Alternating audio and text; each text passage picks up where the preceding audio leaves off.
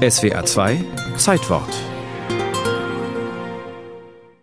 In Fischbach lagert genug Giftgas, um die ganze Menschheit zu töten. So die Schlagzeile der Pirmasenser Zeitung am 30. April 1981. Von mit Nervengasen Sarin und VX gefüllten Granaten war die Rede. Friedensaktivisten aus ganz Deutschland kamen in die Südpfalz, sammelten Unterschriften und blockierten die Einfahrt zum US-Depot in Fischbach bei Dahn. Sitzen bleiben für den Frieden hieß die gewaltfreie Aktion, die 1988 ihren Höhepunkt fand. Mit dabei Theologin Dorothee Sölle. Sie erinnert sich später. Da sitzt man als friedlicher Mensch auf seinem gewaltfreien Hintern und dann sagt also plötzlich eine Polizistenstimme dreimal hintereinander, Sie verletzen das Gesetz, also bitte entfernen Sie sich und so weiter. Und man hat das Gefühl, man geht über eine Grenze. Und zugleich war das eigentlich ein Stück größerer Freiheit auch also dem Gewissen zu folgen und nicht den Regeln. Ende 1989 fragte das Nachrichtenmagazin Der Spiegel, haben westdeutsche C-Waffengegner jahrelang vor dem falschen US-Munitionsdepot demonstriert? Die schlichte Antwort ja, denn nicht in Fischbach lagerten die gefährlichen Waffen, sondern 35 Kilometer nördlich in Klausen.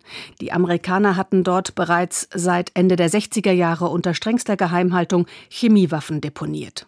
Die Anwohner waren außer sich. Bundeskanzler Helmut Kohl und US-Präsident Ronald Reagan vereinbarten den Abtransport der 102.000 Granaten und 400 Tonnen Giftgas aus der Pfalz. Die Operation Lindwurm. Für die Polizei ein enormer Kraftakt, erinnerte sich Dieter Frank, damals zuständig für den Verkehr. Die Abstimmung mit den US-Stellen, die Abstimmung mit der Bundeswehr, die Abstimmung mit allen sonstigen Beteiligten. Zum anderen aber auch die Ungewissheit. Wie reagiert die Friedensbewegung? Versucht sie, den Abtransport massiv zu stören? Und dann natürlich auch die Dimension. Ein Verkehrsbandwurm hat natürlich auch Auswirkungen auf den übrigen Verkehr. Für die Organisation Greenpeace war der Chemiewaffentransport ein Horrorkonvoi. Die US-Army versuchte zu beruhigen, Pressesprecher Warren Field. Die sind überhaupt nicht gefährlich zu bewegen, überhaupt nicht. Die sind in erster Klasse Zustand. Wir haben das geprüft regelmäßig, ja. Alles ist in Ordnung. Am 26. Juli 1990 rollte der erste Konvoi mit 20 Spezialtrucks an. Reporterin Andrea Müller stand am Ziel, am US-Depot im westpfälzischen Miesau, wo das Giftgas zwischengelagert werden sollte. Genau um 10.35 Uhr ist er eingelaufen hier im US-Lager in Miesau. 80 Fahrzeuge lang, 20 davon waren diese sogenannten Millvans, also Militärlastwagen mit der tödlichen Fracht hinten drauf. Dazwischen drin Mannschaftswagen der Polizei, besetzt mit jeweils acht Mann, der Spürpanzer Fuchs und Feuerwehrwagen. Bis zum 1. September 1990 rollten die Giftgaskonvois unter strengen Sicherheitsvorkehrungen durch den Pfälzer Wald. Die Bürgersteige mussten frei bleiben. Es galt ein Überflugverbot. Die Autobahn wurde gesperrt.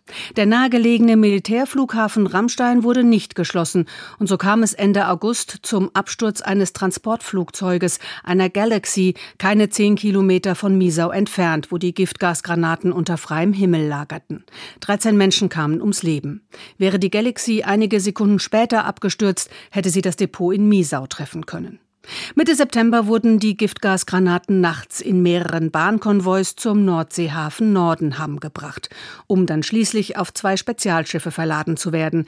Diese legten am 24. September ab zum Johnston Atoll im Nordpazifik, wo die amerikanischen Chemiewaffen aus der Pfalz in Spezialöfen vernichtet wurden.